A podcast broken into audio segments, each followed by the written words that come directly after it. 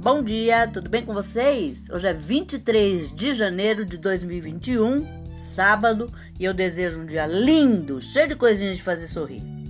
A receita de hoje é muito legal. É um biscoitinho de queijo que você pode fazer, deixar num fechado, num vidro para quando a visitinha chegar, aquelas visitinhas de última hora, ou os amigos para tomar aquela cerveja gelada, você tem, que acompanha muito bem. E é super fácil de fazer. Então, os ingredientes que você vai precisar: uma colher de café de sal, uma colher de chá de fermento em pó, uma xícara de chá de leite aproximadamente, duas xícaras e meia de farinha de trigo, uma xícara de chá de margarina ou manteiga. Para o recheio, duas colheres de sopa de manteiga ou margarina e uma xícara e meia de queijo canastra ralado, bem curado ou parmesão.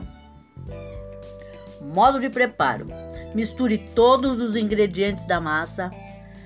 Você abre com o rolo bem fininha, passa o recheio numa camada fina, enrola a massa como, como rocambole embrulha e em filme plástico leve à geladeira por duas horas.